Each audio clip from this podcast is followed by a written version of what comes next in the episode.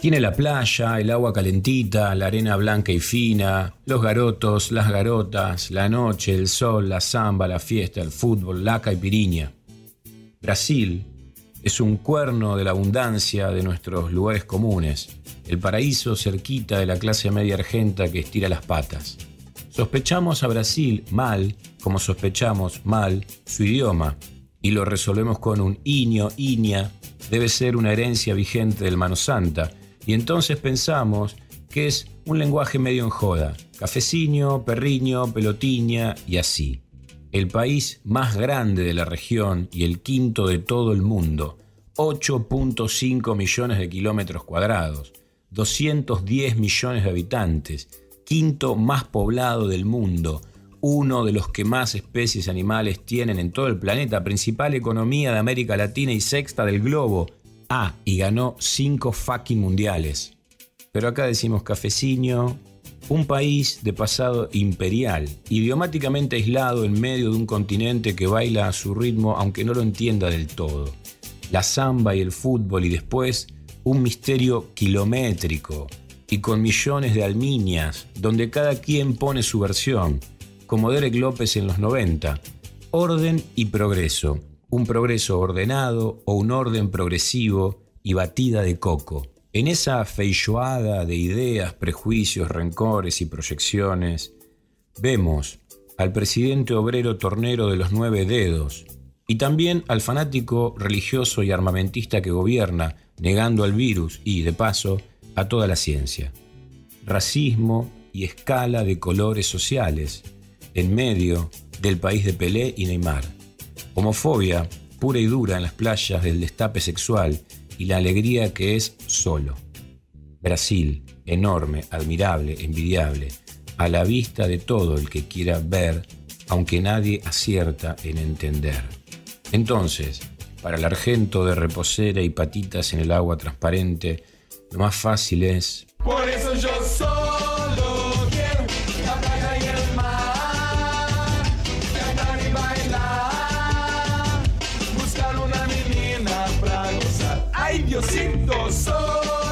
Sí, exactamente, querido Derek. Ay, Diosito.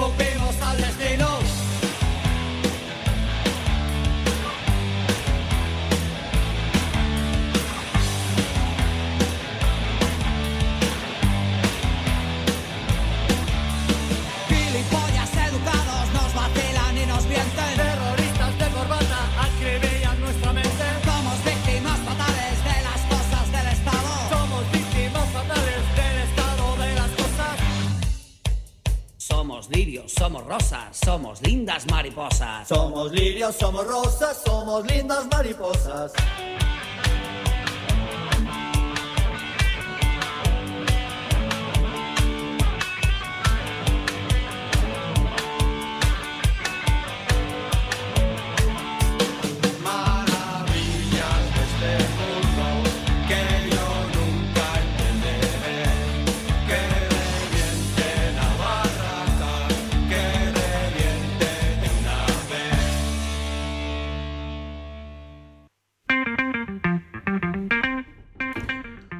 Buenas tardecitas, esto es Socios a la Fuerza, mi nombre es Carlos Romero, estoy en una mesa escoltado por Melina Alderete. ¿Cómo estás, Meli? Hola, Carlos, el equipo, ¿cómo va? Muy bien, aquí andamos. Está también el doctor Rock, José Pepe Casco. Buenas tardes, ¿cómo estamos? Aquí andamos, todo bien. Y bueno, en el silencio de la botonera está nuestro querido Gonza, el operador de este programa. También está Nahuel Paz a la distancia. Estamos intentando hacer contacto con él pero se nos niega esa conexión. En unos segunditos ya vamos a estar hablando con él, que es quien apoya los libros sobre la mesa de este programa.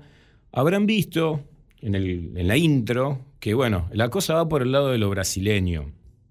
Somos un poco pretenciosos, pero también somos ligeramente conscientes de que no nos alcanzan dos horas de un programa para abordar a un país continental como Brasil. Pero vamos a hacer el esfuerzo y alguna cosa se nos va a ocurrir. Para eso tenemos preparadas una serie de columnas características de este programa, es decir, nada previsible y al mismo tiempo imprescindible. Y también vamos a tener una entrevistada de lujo que viene como anillo al dedo a la propuesta temática del programa de hoy. Luego les diré de quién se trata. Lo que les voy a decir ahora es que si ustedes nos mandan un mensajito al 11 6926 5570, a nosotros nos pone muy contentos. Ese es el WhatsApp de los oyentes de Socios a la Fuerza y de todo Radio la Ciudad. También tenemos direcciones de Twitter, arroba Radio La Ciudad o arroba guion bajo socios y también de Instagram, arroba socios a la fuerza ok. Esas son nuestras vías de comunicación y si no, se vienen hasta acá, hasta Radio La Ciudad, un par de cuadras de la estación de trenes de Ituzaingó, golpean la puerta y ahí fíjense si alguien les abre. Ahora quiero hablar con Nahuel Paz. ¿Qué haces, Nahuel? ¿Cómo estás? Hola, ¿cómo están, Carlos? ¿Cómo están, compañeros? Gente. Bien, aquí estamos. ¿eh? Hoy un día, un día raro, un día eh, invernal, medio londinense, así que no viene nada mal hablar de Brasil, ¿no? que es como siempre a, la argentinidad, lo brasileño le trae un poquito de calor y, de cosas playeras. Pero sin embargo pasan otras cosas también, ¿no, Nahue? Y la literatura da cuenta de eso. Hola, sí, la, literatura da cuenta de eso, de, esas otras cosas que pasan y también, porque ahora vamos a hablar de ese escritor, un escritor que ya adelantamos, se llama o se apellida Ferres, pero ah, si te parece hacemos una pequeña introducción para ir hacia Ferres, porque en algún lado hay como toda una genialidad de la literatura brasileña, ¿no? Por ahí no tanto del cine, porque tiene un cine incluso comercial como la película Tropa de Elite, la trilogía, pero por ahí la literatura brasileña queda como hacia atrás. Sí, sí, es verdad. Eh, habría que, no sé, digamos, qué caracterización hay de la literatura brasileña en Argentina, ¿no? Se lo preguntaremos a nuestra entrevistada luego. Pero sí, me parece que hace falta como establecer un poco los límites, ¿no? De, lo que vamos a hablar, más o menos por qué territorio nos moveremos. Mira, eh, hay algo interesante, bueno, muchas cosas interesantes de la literatura brasileña, es muy prolífica, eh, es un país muy grande, siempre lo decimos, cuando uno piensa en Brasil, piensa realmente en un país gigante. Y eh, a mí me interesa hacer un planteíto mínimo de esta introducción para hablar de Gregorio de Matos Guerra, que era un poeta barroco. en la Argentina, por ejemplo, y el barroco no, no hay casi literatura del barroco argentina autóctona de la época, estamos hablando año 1600, 1600 y pico el barroco latinoamericano son Sor Juana Inés de la Cruz, que es posiblemente la poeta barroca más importante de todos los tiempos, y eh, Gregorio de Matos, que escribía una serie de poesías, digamos, como satíricas. Eh, de hecho, hay como una cuestión sobre atribuciones, es muy interesante eso para, para los nerds, pero como que hay una parte de literatura satírica que es de él y otra parte que se le atribuye cualquier soneto o verso que anduviera dando vueltas eh, con el cual se riera de, de, algo vinculado a lo político, a lo social, eh, se le atribuía a Gregorio de Matos. Así que es toda una cuestión ahí, está en Corregidor, la, nuestra editorial amiga publicaron un, un, libro con, si no me equivoco, Gonzalo Aguilar es quien hace la, introducción y las notas, explicando cuáles son las atribuciones y cuáles son los, las, las obras satíricas atribuidas y cuáles son de él. Una especie de, de todas maneras, a que se le atribuye toda frase que anda dando. Nahue, si vos tuvieras que, muy brevemente, para quienes nos escuchan y por ahí no están familiarizados, caracterizaron dos, en dos o tres palabritas de qué se trata el barroco. Uh, qué difícil, no lo había pensado. El barroco, claro, tenés razón, es un, fue un movimiento literario que se, caracterizaba por lo el excesivo, siempre excesivamente eh, buscado, estéticamente buscado. Eh, lo barroco es algo así que uno mira y dice, oh, qué exagerado, cuánto, hace falta tanto. una característica del barroco podría ser esa. Una de Muchas palabras, claro, una cosa así. De hecho, a, Gregorio, de Mato lo llamaban la lengua filosa, le tenían con varios nombres que tenían eh, esa idea porque el tipo escribía muy bien, con mucho con mucha decoración, ¿no? Muchas palabras para decir algo. Y bueno, cuando, cuando pegaba, pegaba fuerte. Eh, buenísima esa intervención porque me había olvidado, que uno dice barroco y tampoco dice tanto. Pero si alguien quiere decir que algo es, está demasiado exagerado, puede decir que es barroco. Está cargadito. claro, recargado. Y después tenemos Eh, mucho más adelante, pero, pero para llegar a Ferrés, eh, interesante algo de, por lo menos a mí me parece interesante, un, autor llama Mario de Andrade, porque tiene una novela llama Macunaíma.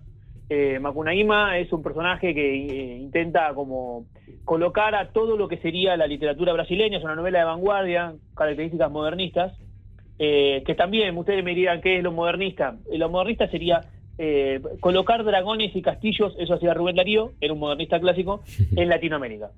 Entonces, hay un choque ahí entre lo que decía y, bueno, el continente. Pero en el caso de, Carlos de Andrade es importante Macunaíma por varios motivos. Uno es que no hay mucha novela vanguardista, perdón, de modernista. La hay, pero es bastante mala, básicamente. La de él es buena. Es una gran novela. El personaje es un, tipo que nace un marginado, digamos, de, su época, que está todo el tiempo buscando abundancia y vagancia. Que son dos palabras que, que interesantes, ¿no? Para pensar el, el Brasil desde Argentina, desde cualquier lado, ¿no? Abundancia y vagancia. Cuando uno viaja a Brasil en general busca la vagancia y eh, también podríamos decir que la abundancia es la búsqueda de, vivir, poder vivirlo más bien. El personaje va recorriendo Brasil, es un, intento de, Mario de Andrade de, personificar de alguna manera Brasil, de hecho es negro y en algún momento por una cascada mágica queda vuelto blanco. Ah. Eh, lo vuelve blanco a, a Macunaíma, que no cambia su actitud, eso es lo importante, sigue buscando abundancia y vagancia. Eh, solo que dice que siendo blanco la vida es un poco más tranquila. O sea, estamos hablando de 1929 y el tipo ya hace todo este planteo. Es una, eh, es una novela que a mí me gusta mucho, quiero decir. Me, causó mucha gracia, por lo menos.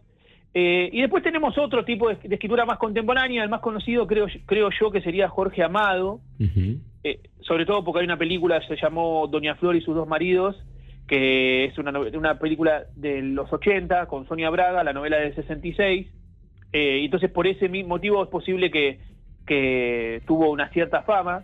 Eh, Jorge Amado es un escritor de Bahía, de Bahía, Brasil, ¿no? Es interesante eso porque Amado lo que hace es, siempre, eh, si pensamos Brasil, por lo menos como no, soy un especialista en literatura brasileña, vamos a tener a Lucía Tenina, pero algunas cosas sobre Brasil es que hay dos bahías. Una sería la, la bahía turística, la bahía que se ve, y por otro lado está lo que llaman la ciudad vieja, la otra bahía. Y lo que hizo muchas veces este Jorge Amado en su obra es justamente intentar evidenciar la otra bahía, la bahía que quedó, sería como la ciudad vieja, la bahía que quedó eh, sumergida en el intento de modernización, modernización del Brasil. Un intento que, tiene una ciudad como Brasilia, que es una ciudad eh, que tiene determinadas características, ¿no es cierto? Eso ya no nos vamos a meter porque... es un programa entero, podríamos dedicar a Brasilia, ¿no? Exactamente. Es una ciudad eh, hecha, o sea, pensada desde el futuro.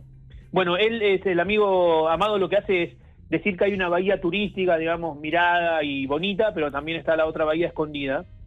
Y eso nos lleva directamente a Ferrés, porque me parece que Ferrés es el movimiento que hace en su literatura, es ese. Claro. Eh, lo, presentamos a Ferrés, es un autor eh, de la periferia de, Brasil, de las periferias, es decir, de una, viene de una favela. Eh, lo que hace es eh, toda una, una, apuesta, hace hip hop, hace rap, eh, hace todo lo que uno espera o no de la idea de marginal, marginación, favela, periferia. ¿sí? Eh, él nació y vivió en la zona sur de la ciudad de San Pablo, en un barrio periférico, y lo que hace Ferrés es eh, literatura, básicamente, y además de literatura también tiene, hay un todo un movimiento, Luciano nos hablará mejor de eso, que es eh, la literatura de la periferia, el, intento de hacer una literatura desde la periferia, pensada desde la periferia y sin perder, sin irse al mercado del todo, porque siempre hay un mercado, lo hablamos en todos los, en todos los programas. Y entonces me voy a concentrar en una, en una novela de él, se llama Manual Práctico del Odio si te parece. Sí, sí. También, también publicada por Corregidor, ¿no? También publicada por Corregidor, es, muy bueno eso que decís, porque es, la colección de Corregidores Vereda Brasil, y ahí publican a Ferrés, que es un tipo que ah, vamos a hablar, bueno, su libro se llama Manual Práctico del Odio, así que imagínense, pero también publica a Clarice Lispector y libros preciosos de Clarice, así que Vereda Brasil es eh, una gran colección para conocer literatura brasileña. ¿Sabes qué, eh, ¿sabes qué pensaba, Nahue? Que eh, tres de las personas que están siendo mencionadas eh, o, que giran en torno a esta radio en este momento y en otros también se estarían juntando en esto. Porque por un lado tenemos a Ferrés, Por el otro lado, como vos adelantaste, tenemos a Luciana, a Lucía, perdón, Tenina. Y hubo un encuentro, no sé si vos te acordás, este, hace un tiempo, en el que estuvieron Ferrés y Leo Yola, que también eh, forma parte de esta radio, junto con Lucía Tenina, en el marco de, un encuentro que organizó la revista Transas también en, la UNSAM, en el que los combinó, ¿no? Así que bueno, Ferrés es alguien que también nos vincula con, con nuestra inmediata entrevistada en el futuro inmediato y también con otro compañero de la radio como es Leo Yola, que tiene una literatura que puede dialogar en ciertos puntos con la, con la de Ferrés, ¿no? Sí, y todo eso en la Universidad Nacional de San Martín. O sea, este combo hace, hace, hace el programa Socios de la Fuerza, únicamente. Ah, ahí ya está Melina haciendo el lema. Bien, este... Sí, exactamente. La, literatura de Oyola de Leo eh, puede dialogar con la de Ferrés. La de Ferrés eh, la Doyola hay un momento que él eh, juega con lo fantástico, que lo, hablamos en algún programa, con el cómic, con el folletín. La de Ferrés es eh, como si ese gesto no, se, no estuviese permitido. Su novela Manuel Práctico del Odio es una novela coral. Cuando decimos coral es como en las películas, ¿no? Que hay muchos personajes y que van alternándose las, secuencias, o en este caso serían los capítulos. Entonces en un capítulo empieza con un personaje, sigue con otro, hay una pausa en el texto, un, párrafo en blanco, sigue con otro, pasa un siguiente y en algún momento se empiezan a conectar los nombres. Eh, la persona que hizo la traducción y las notas al pie se habrá vuelto loca porque la, novela está, eh, bueno, no, hay un especialista, ¿no? O una especialista. La novela tiene mucha eh, palabra, evidentemente, es más, algunas no las traducen en jerga de, San Pablo, de periferia.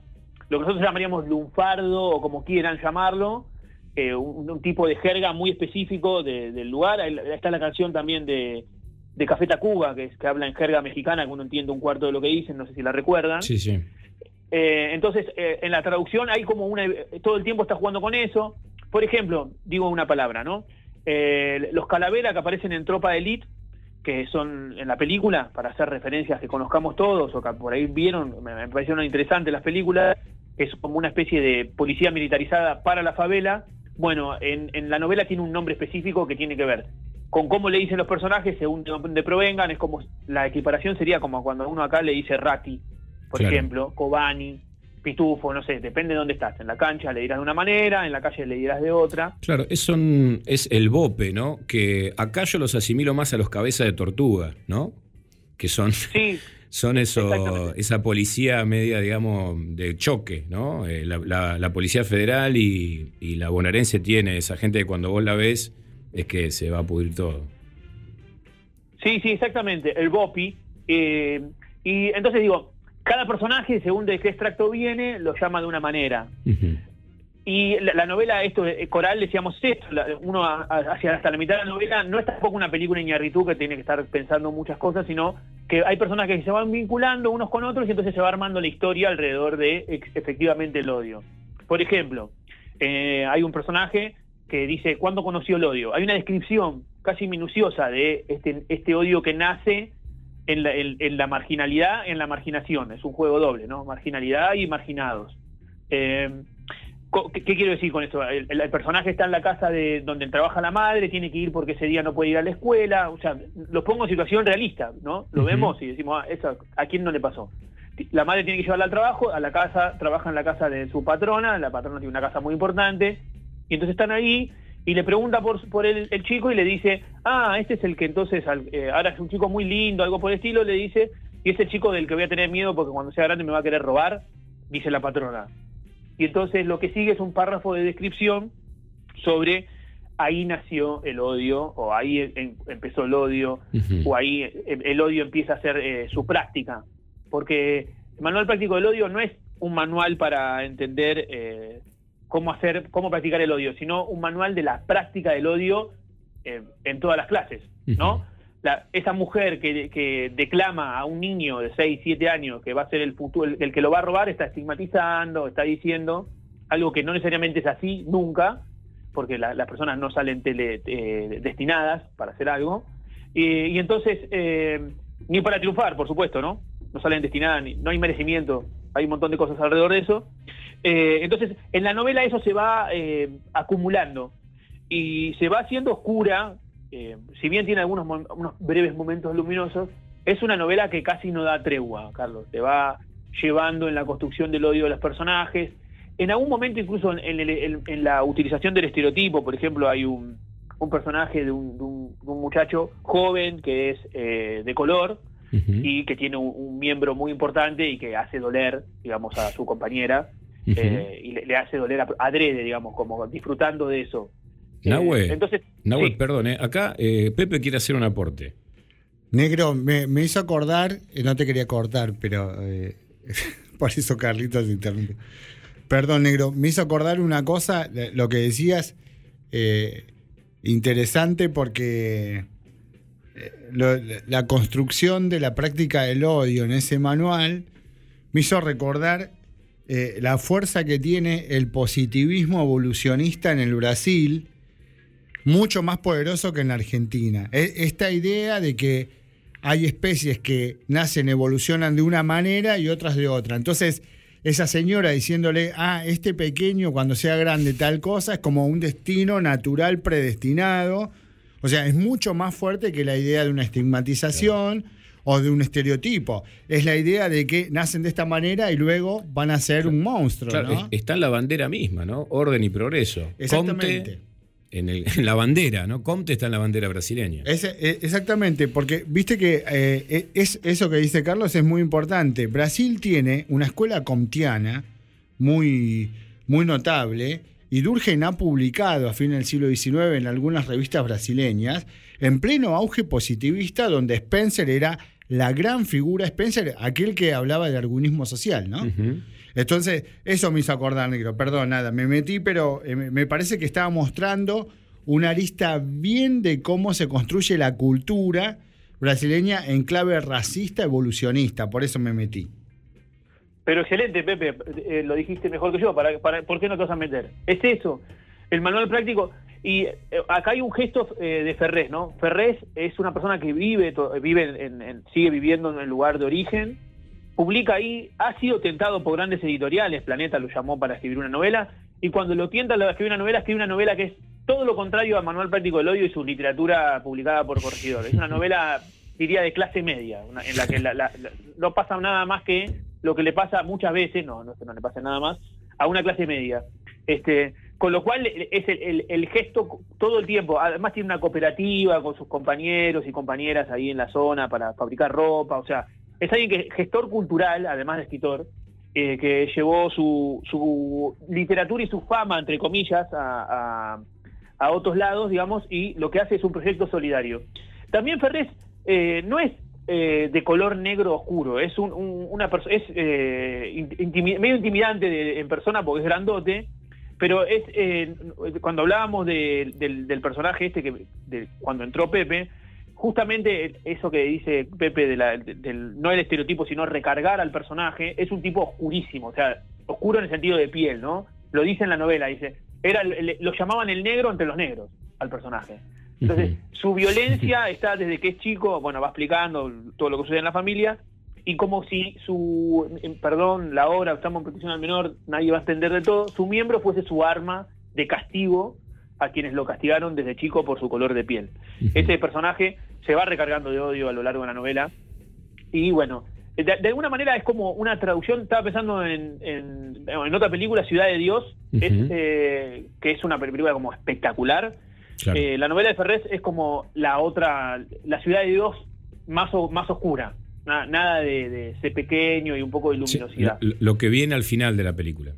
Claro. ¿No? Al final de la película, un poco sé pequeño, es, te das cuenta. Es un poco como digamos, un poco lo que cuenta Alarcón en la novela, digamos, del Frente, ¿no? Eh, Cuando eh, me muera quiero que me toquen cumbia. No, en, la, en la anterior, no me acuerdo el nombre, Nahue. Eh, el Frente Vital, ¿se llamaba? El Frente, sí, creo que era algo así. Sí, pero está, está cuando me muera también. Ah, ok, ok. Y mm, que vos, vos, ves un personaje y después sobre el final la nueva generación es una generación bastante más áspera, ¿no? De eso. Y creo que en Ciudad de Dios también termina con, una imagen de ese tipo.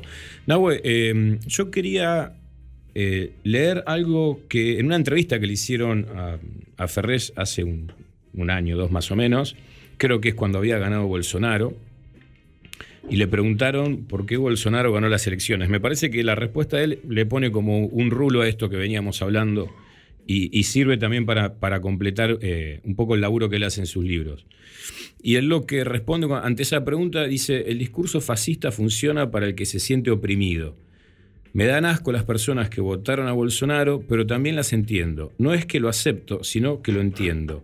Es más fácil pensar que tenés poco para comer porque la culpa es del gay o del inmigrante que tiene trabajo. El odio no ayuda a construir una nación.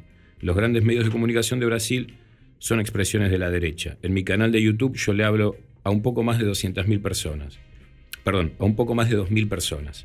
Un tipo de derecha que nunca escribió un libro tiene 2 millones de suscriptores y solo transmite odio me parece que, es interesante ver cómo él labura en esto también, activando políticamente, puede ser un activista político también, y, al mismo tiempo a través de su literatura, y a diferencia de lo que a veces suele pasar, no parece haber una, interrupción o un avasallamiento de una actividad sobre la otra, sino que funcionan eh, en paralelo ¿no? y se despliegan eh, sin entorpecerse.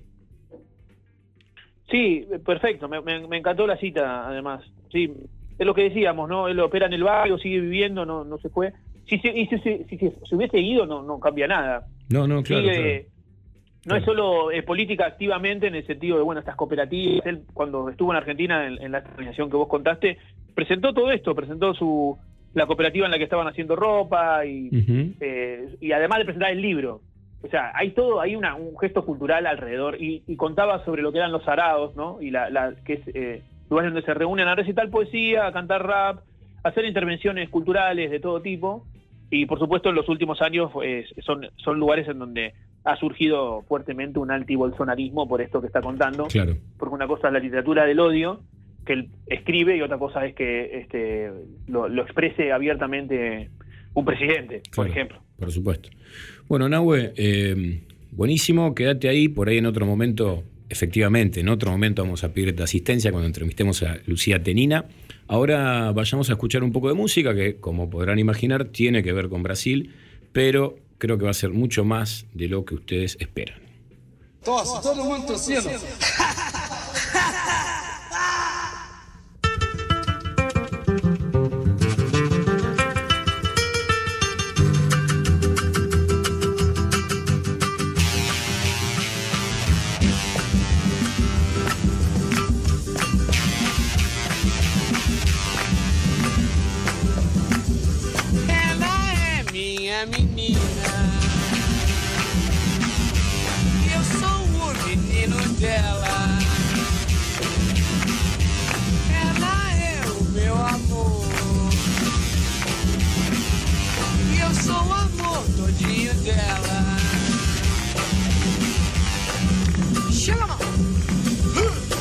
prateada se esconder.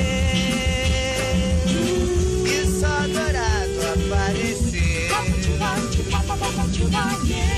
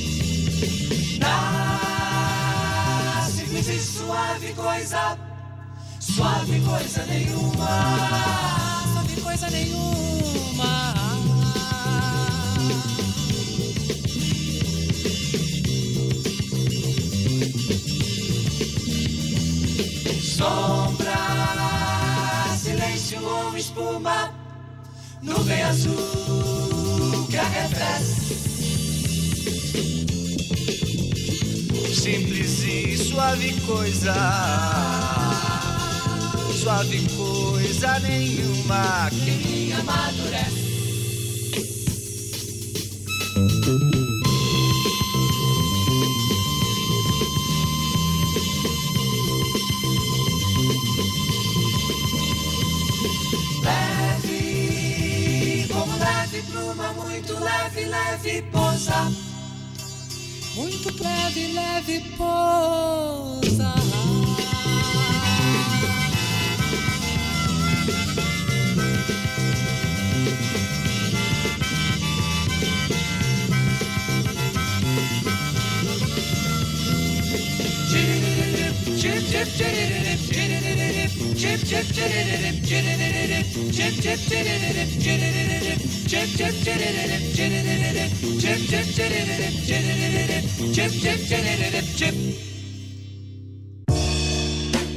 Socios a la Fuerza. Una charla sin presiones entre personas exigentes.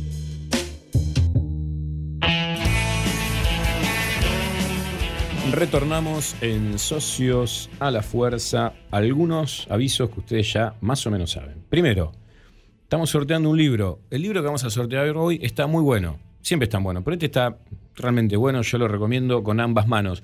Cómo se fabrica un bestseller político de Ezequiel Safferstein, con quien hablamos hace un tiempo y nos dijo que estaba trabajando justamente en este libro. Lo publicó Siglo XXI. Es un libro que trabaja sobre la trastienda de los éxitos editoriales y su capacidad de intervención en la agenda pública. La verdad es un, un trabajo muy exhaustivo y a la vez muy ameno para leer, porque los casos que se toman y los personajes que se mencionan probablemente sean conocidos por muchos de ustedes. ¿Cómo se pueden llevar ese libro? Bueno, participan. Nos mandan un mensaje al 11 6926 5570 o si lo digo más lento por ahí se escucha mejor. 11 6926 5570. Pueden también mandar un mensajito y etiquetar ahí a algún amigo o amiga a arroba Radio La Ciudad, esto es Twitter, también es Twitter, arroba guion bajo socios, o también a Instagram, arroba socios a la fuerza punto ok. Y ahí ya están participando por el libro de Ezequiel Safferstein, Cómo se fabrica un bestseller político, editado por Siglo XXI. Vamos a entrevistar a Lucía Tenina y recomiendo no perderse esa entrevista.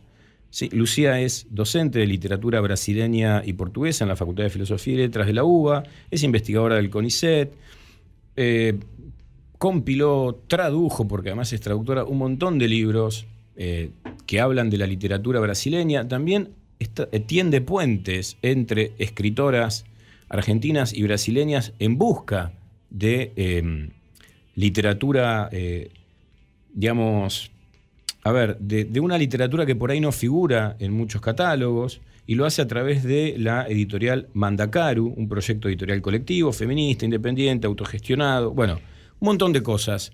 Se trae entre manos Lucía Tenina, con ella vamos a hablar en un ratito nomás, así que eh, nada, si quieren recibir algún consejo útil, esperen un rato y escúchenla, porque además también, antes de eso, tenemos una columna de nuestro doctor Rock sobre los paralamas. Quizás de, la modernidad, la banda brasileña más eh, argentina, ¿no? Más conocida por los argentinos, eh, muy querida, ¿no? Este, que ha tenido muchísima repercusión en nuestro país. Pero mm, podemos usar los para- a los paralamas para hablar de una escena brasileña donde el rock tiene un montón de desarrollo y quizás, como tantas otras cosas de ese enorme país vecino, eso no sea tan conocido. Así que de eso vamos a hablar con Pepe Casco en un ratito nomás. Sigan escuchando la lista que armamos hoy, que armó en realidad nuestro Doctor Rock, eh, Doctor Sinio Rock en esta oportunidad, con música brasileña que está re buena y hay de todo.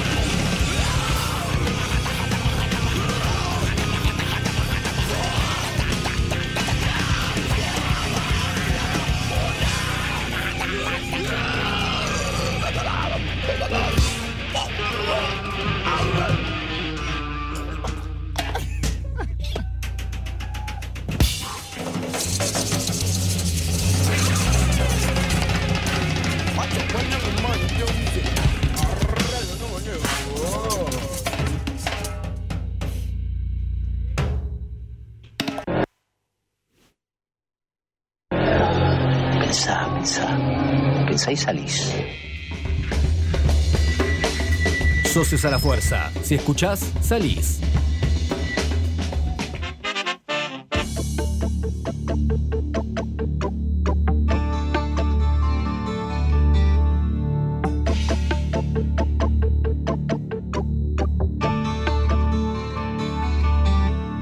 Hacer un dibujo en mi propia mano, librar la conciencia de moral, tirar una vaca del décimo piso y si hay luna llena, irse a caminar, una ostra chilena, un beso en París, cortarse el pelo y cambiar la nariz. Si Charlie escribiese la constitución, si nunca quisiera quien nunca me quiso, ser dos y ser diez todavía soy yo. Si la venganza borrase el. Bueno, como siempre decimos, nos quedaríamos escuchando, pero nos pagan por hablar, amigues. Eh, Pepe, te voy a decir algo que no es original. Creo que debo ser una de esas tantas personas que tiene un sentimiento por los Balaramas. O sea, es una banda que, que yo aprecio, aunque no, no soy, no tengo una remera, ¿no? Que diga Os Paralamas, pero no sé, forma parte de mi educación sentimental, por así decirlo. Sí, porque de alguna forma los paralamas son como, como cuando la otra vez. A mí se me, se me ocurre que uno podría hacer este paralelo, mira. Los, los dos paralamas son como, como los decadentes que hablábamos hace poco, que hacen cumbia y hacen otras cosas, pero uno lo siente como que son del rock. Y uno diría, los paralamas son brasileños, pero son nuestros. ¿no? Bueno, vos dijiste bien al principio, es como la banda brasileña de rock argentino más conocida de todas. Porque efectivamente hay una, una larga relación entre Paralamas y Buenos Aires, una muy larga relación. Yo diría una relación que comienza, uno podría decir así, mirá, en 1986. ¿Por qué? Porque Paralamas do Suceso, la banda de Herbert Viana, ¿no? Fue telonera de Sumo en el Estadio Obras el 22 de abril del 86, que fue el día que presentaron Llegando los Monos. Ellos telonearon Datazo. a, a Sumo. ¿Y cómo fue eso? Mirá, porque resulta que ese año se publica el segundo disco ya de, de Os Paralamas do Suceso. Hay que decir que es una banda vieja, en el sentido de que es una banda que comienza sus primeros pasos en 1977. Claro, no graban ellos un disco hasta 1982, que sale al año siguiente, 1983. Pero de todas maneras es una banda casi de, de- de colegio, uno podría decir, de, de los integrantes, ¿no es cierto? Bueno, ¿y por qué eh, eh, aparece teloneando a Sumo eh, en el Estadio Obras en el 86? Porque ellos son la revelación de Rock in Rio Ah, mira. del Festival Rock in Rio que tiene su primera edición en 1985. Un festival maravilloso, absolutamente. Bueno, un festival donde estuvo Nina Hagen, eh, eh, ¿no es cierto? Los Kiss, eh, los Quad Riot, los Scorpions, una cosa infernal. Sí, sí, es, es un festival eh, que, que, digamos, está a la altura del lugar que ocupa Brasil en el mundo. digamos, ¿no? Está en esa escala. el- el exactamente, porque fue, exactamente, fue el festival. Buenos Aires tuvo que esperar mucho tiempo para poder igualar a ese festival en, términos de nombres. Y bueno, y entre toda la nómina que tuvo Brasil de sus artistas locales, la que más se destacó ese año fue Os Paralamas do Suceso. Entonces inmediatamente Sony contrata a Paralamas, los edita en Buenos Aires y pone en la tapa la revelación de Rock in Rio y los edita en Buenos Aires. Y como los tenía fichados a lo sumo, los hace telonear a Sumos en el, en el Estadio Obra. Y ahí comienza su relación con Buenos Aires, con el rock argentino, digamos, ¿cierto? Pepe, ¿y ya en ese momento ellos eh, cantaban en español? No, No. Esa, esa es- eso, es todo, eso es todo un tema, porque cuando ellos empiezan a tener un coqueteo mucho mayor con el español y con el rock argentino y hacerse más argentinos, si vos querés, que es la banda brasileña más argentina, ¿no? Como decimos. Bueno, después de, de esa revelación que fue también en Buenos Aires, al verlos visto, a- eh, verlos a los tres ahí eh, en el Estadio Obras teloneando a Sumo, eh, uno de los que queda impactado por esa banda es Charlie García. Y Charlie luego va a tener una, una relación muy estrecha y va a ser productor artístico de varios discos de Os para el Lamas. Mira. Y les va a decir a, a Herbert este, escúchame, ¿por qué ustedes nos hacen un, un tema, eh, un disco grandes éxitos con los mejores temas que ustedes tienen, pero en castellano, Herbert? Eso estaría muy bueno. Y entonces ellos en el 97 sacan un disco que se llama Paralamas, del cual nosotros tenemos ahí dos margaritas que recién sonaba este, como uno de sus hits. Y por otro lado, porque esa relación con Charlie los hace tener una relación también estrecha con Fito. Ellos graban Track Track de Fito Páez, de Ciudad de Pobres Corazones, del que hablamos el año pasado, ¿no es cierto? Y también eran muy fanáticos del Flaco Spinetta. Entonces, sobre todo Herbert Viana, que es como el líder de Os Paralamas de Suceso, que es su vocalista, su guitarrista, es su compositor. Eh, entonces, ahí hay un- un- una cosa muy estrecha que empieza casi como una jugada, eh, vamos a decir así, comercial, y que después termina siendo un, un lazo muy importante. No es la única banda, hay que decir. Por ejemplo, para dar otro dato así, ¿no es cierto?, de color.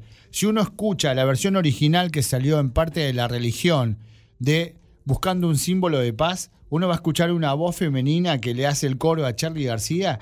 Quien hace esa voz femenina en el disco es Paula Toller, ex compañera de Herbert Viana de esos años y la cantante de Kit Abela. Nosotros pusimos una canción de Kit Abela, ella canta como los dioses. A mí me encanta este, Kit Abela y eh, Paula Toller me parece como una cantante maravillosa. Porque Charlie se estableció mucho tiempo en Brasil Claro. y no se olviden que estableció lazos con Brasil de la época de Cerú Girán. ¿No es cierto? Entonces, ahí hay una, una. Bueno, después uno puede ver otra relación eh, muy estrecha. Hay un maxi simple que se llama Ciudad de Pobres Corazón, eh, que se llama Corazón Clandestino, de Fito Páez, donde Caetano Veloso y Fito Páez cantan una versión de la rumba del piano en portugués y en castellano. Entonces, hay ahí como varios cancionistas argentinos muy estrechos con cierto rock brasileño y con la nueva trova brasileña también, ¿no? Entonces, hay esa, esa cosa, no solamente el fútbol, es, es una cosa muy estrecha también, la, la de la música. Pero yo quería destacar también cómo eh, Os Paralamas do Suceso está en una escena que es tan grande como ese país, uno podría decir. Porque me da la impresión de que a veces nosotros creemos que no hay rock en Brasil. Ahora, si uno se pone a buscar, es interminable el rock en Brasil. No hay género que ellos no hayan probado. Y la lista nuestra quiere dar cuenta mínimamente de eso, ¿no es cierto? Acabamos de escuchar Los Ratos de Porao, el punk, y Sepultura, que es el trash. Bueno, y uno podría estar toda la tarde hablando de una escena riquísima desde todos puntos de- de- del país, ¿no es cierto? Brasilia, San Pablo, Bahía, Santa Catarina, lo que uno se imagine, hay un montón de gente haciendo un rock, este, rap, hip hop, mucha- muchos, eh, muchos estilos que tienen mucho que ver con lo que pasa también en el país. Bueno, en la columna de Nahuel se mencionaba Ferrés y parte, parte del dispositivo cultural que él tiene tiene que ver con el hip hop y con el rap, digamos, y con las favelas, ¿no? Sí. Y, y también hay muchos artistas que son así, muy multifacéticos. Eh, esa, ese compromiso social de- del rock brasileño viene de vieja, de vieja data. Uno podía verlo en el MPB, ¿no? En la música popular brasileña. Eh, hay lindos textos eh, académicos sobre la relación entre la música popular eh, brasileña o la bossa nova y la nueva izquierda de los años 60. Por ahí pasaron jóvenes entusiastas como Gilberto Gil, Caetano Veloso, Ney Mato Grosso, todos coquetearon con esa idea de la revolución, con esa idea de hacer grande América Latina y hacerla autónoma. De alguna manera había un lazo estrecho no solamente en Argentina, en el Brasil también, entre música y compromiso social. Y eso hoy lo puede ver, porque para Lamas también en ese sentido es un ejemplo. Uno puede escuchar canciones de amor, canciones bailables, pero uno si afina un poco el oído va a encontrar que para Lamas también canta sobre esa terrible desigualdad que hay en Brasil, ese terrible racismo que hay en buena parte de Brasil, del cual Bolsonaro es una gran expresión, ¿no es cierto? Bueno, nosotros seleccionamos una canción eh, de Os Paralamas do Suceso para pasar entera, justamente que habla de eso. Claro. Entonces siempre hay como dos costados. En eso se parece mucho al rock de acá, digamos. También yo pensaba, Pepe, eh, que es algo que podemos ver en distintas expresiones culturales, ¿no? Y que hablan de, de Brasil como un país eh, que es una potencia y entonces tiene una contracultura fortísima, ¿no? Entonces pueden convivir expresiones culturales como la que vos mencionabas antes, de un positivismo, de un darwinismo social eh, muy fuerte y que, hoy tiene traducciones en un tipo como Bolsonaro y su proyecto político, pero al mismo tiempo tenés una contracultura igual de fuerte, ¿no? Que eso habla de países potentes, ¿no? Eh, que, quizás parecería contradictorio, pero no. Justamente son las fuerzas que están en choque, eh, bloques enormes en países enormes. Sí, es muy bueno que decir, porque uno puede ver, porque es excelente eso, porque uno podría hacer esta pregunta, ¿cómo un país tan grande, pero tan desigual, tan racista, tan eh, de tanta exclusión, que excluye tanto a sus poblaciones, tiene contestaciones culturales y políticas tan fuertes? Y bueno, son esas cosas raras de que cada tanto hay una contestación. Se veía mucho en el fútbol eso también, ¿no? Mané Garrincha, uno podría decir, Uh. era eh, una expresión de eso. La alguien alegría- que no quería La alegría ser- del pueblo. Sí, y alguien que no quería ser de las clases altas, porque uno podría decir, la carrera de, que, de Pelé es alguien que viene de abajo, ¿no es cierto? Nos fuimos a tema, pero alguien que viene de abajo, pero que después se quiere integrar a esas clases altas siendo negro, a esas clases altas blancas que controlan el país. Es Bueno, aspiracional. exactamente, y Mané de, de ninguna manera, ¿no es cierto? En ese sentido es como nuestro Maradona. Y bueno, y en la música eso se ve como muchísimo, ¿no? Y hay mucha actividad contracultural este, en todas las ciudades donde, de arriba, de abajo, del centro, donde la exclusión es permanente, también hay una contestación. A veces violenta, a veces de una manera mucho más eh, pacífica, eh, productiva, podríamos decir, pero los años de Lula y el PT también son la expresión de que a esa élite le sale siempre una contraélite. Claro, claro. Y también, eh, Pepe, que por ahí a, nosotros eso nos cuesta entender en un país tan, pero tan, tan, tan, digamos, centralizado en, en su, en la provincia de Buenos Aires y la ciudad de Buenos Aires. Pero también hay una cosa hasta dual donde vos tenés estados que son súper potentes culturalmente y políticamente y tienen su propio desarrollo. Y entonces estas expresiones de contracultura pueden venir de distintos polos, no es unidireccional. ¿no? Y eso también por ahí, en un país como el nuestro, a veces no- nos cuesta entender ese tipo de productividad. Sí, porque hay un tipo de federalismo que no es que el argentino. El, el argentino podría, tendríamos que hablar de política y de cómo se constituyó el federalismo argentino, que es básicamente una trampa en términos jurídicos y en términos Sí, organizacionales. En Brasil realmente hay un federalismo, en el sentido de que, por ejemplo, ahora respecto de la pandemia, Bolsonaro decía, no vamos a hacer cuarentena, qué sé yo, y se le paraban de mano a los gobernadores de San Pablo, de Brasilia, de Río, y decía, sí, nosotros vamos a hacer cuarentena porque vos estás loco, ¿entendés? Sí, y sí. todo el mundo se va a morir. Y entonces hay choques ahí, hay Claro. una relativa autonomía con mucho poder, sobre todo porque vos dijiste bien, hay zonas que son muy potentes para hablar de algo que tiene mucho poder de negociación. La burguesía industrial paulista, que es la que mueve realmente este, mucha de la economía brasileña. Esos tipos se te paran y te dicen, vos sos el presidente, pero nosotros somos los que aportamos el PBI. Sí, sí.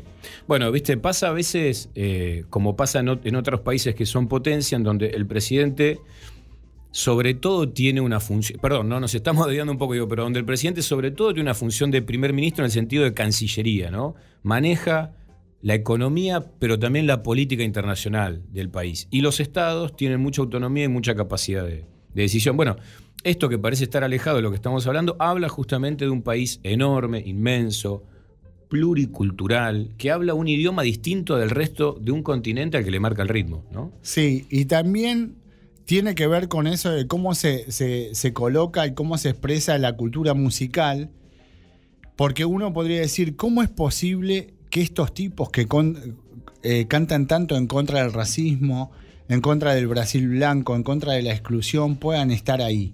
Bueno, porque es muy difícil oponerse a esas culturas regionales también que tienen su propia expresión. Claro. Y yo creo que de ahí uno puede encontrar esta, esta rica escena brasileña de la cual nosotros hoy elegimos Os Paralama, pero podríamos haber elegido cualquier otra. Claro. Muchas otras. Claro, y creo que hoy la, tu columna, como quizás nunca, o Pepe, se completa con la lista. La verdad que la, la- la demostración de esto que, que Pepe nos está contando está en la lista que él armó y que podría multiplicarse por 3, 4, 5, 100, porque la verdad que hay una enorme cantidad de material, una enorme diversidad de géneros, completa todos los casilleros de los géneros musicales, la escena brasileña.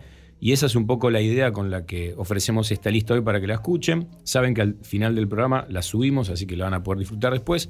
Bueno, gracias Pepe. Seguimos adelante, escuchemos un poco más de música y en un ratito ya volvemos con nuestra entrevistada del día, Lucía Tenina.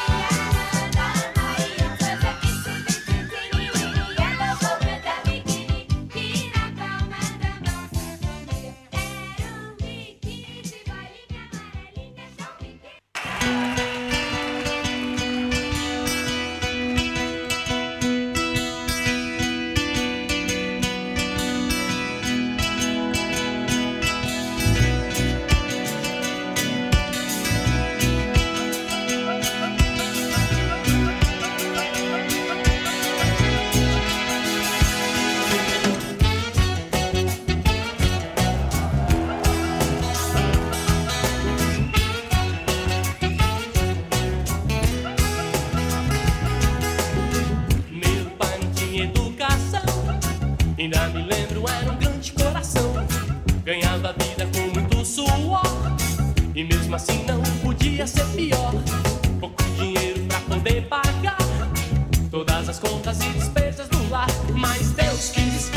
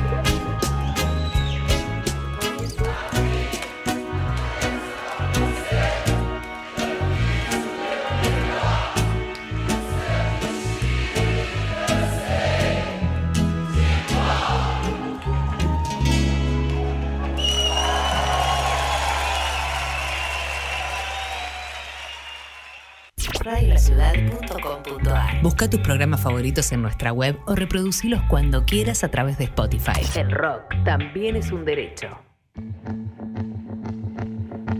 Ruta Cargo realiza encomiendas a gran parte del país, como Corrientes, Chubut, San Luis, Buenos Aires, ofreciendo varios beneficios como lo son el envío express, servicio puerta a puerta y seguimiento del envío.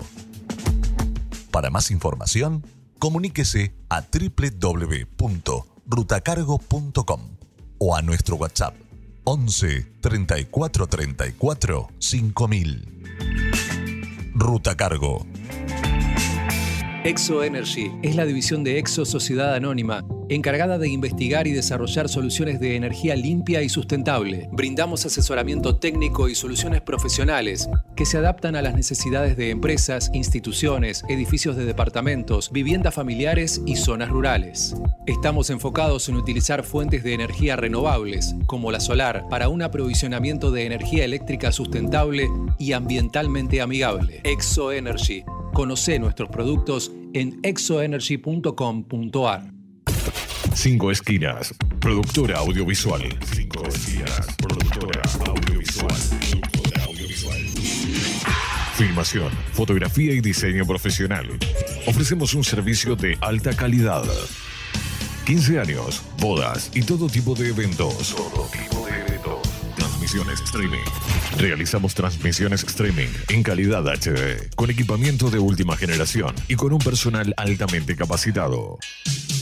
Comunicate 5 esquinas productora arroba gmail.com o a través del 15 54 90 35 16 15 54 90 35 16 Filmación, fotografía y diseño profesional.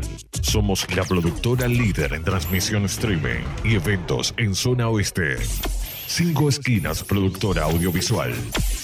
Porque hay momentos en la vida que son únicos e irrepetibles. radiolaciudad.com.ar Decir las cosas por su ritmo. Coronavirus. Para prevenir, hay que estar informados. Es muy común que el contagio pueda darse por el simple contacto con la piel. Por eso es importante que trates de evitar saludos con la mejilla, manos o brazos, dado que el coronavirus suele no presentar sus efectos en forma inmediata. Este se manifiesta más activo luego de aproximadamente 15 días. Si sospechás, crees o sentís algún síntoma de fiebre o contagio, aislate y consulta inmediatamente con tu médico.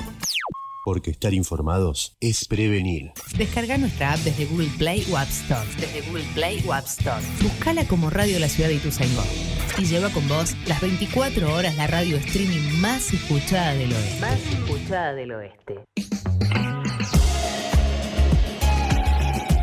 ¿Querés viajar cómodo, con todos los protocolos y llegar a diversos destinos como gran parte del partido de la costa atlántica y el norte del país? Te recomiendo Ruta Atlántica, una de las empresas líderes en viajes de larga distancia. Para comprar tu pasaje, ingresa en www.rutatlántica.com o envía un WhatsApp al 11 34 34 5000. Que tu próximo viaje sea con Ruta Atlántica. Ingresa a nuestro portal digital www.laciudadweb.com.ar y entérate de todo lo que pasa en nuestro distrito. Toda la información y todo lo que buscas está en laciudadweb.com.ar. Y tu en la web. Desde un rincón del conurbano multiplicamos las voces de los que quieren ser escuchados. Radiolaciudad.com.ar La revolución del oeste ya está en marcha. Ya está en marcha. Hay más contenidos de radiolaciudad.com.ar en nuestro canal de YouTube. Suscríbete. Suscríbete. Radiolaciudad.com.ar La cultura nos hará libres. Nos hará libres. Primero vienen las sonrisas, luego las mentiras y por último las balas. Socios a la fuerza, porque plata no hay.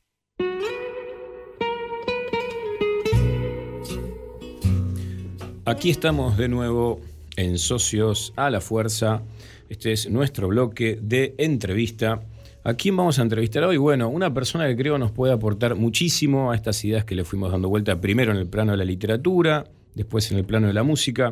Se trata de Lucía Tenina, ya dijimos es docente de literatura brasileña y portuguesa en la Facultad de Filosofía y Letras de la UBA, es magíster en Antropología Social de la UNSAM, es doctora en Letras también por la UBA, investigadora del Grupo de Estudios en Literatura Brasileña Contemporánea de la Universidad de Brasilia, autora y compiladora de numerosos libros en donde se, digamos, se compilan justamente obras eh, de literatura brasileña. También tiene un proyecto editorial del cual luego le preguntaremos, pero bueno, sin más preámbulos, saludamos a Lucía Tenina. Lucía, mucho gusto. Carlos Romero te saluda.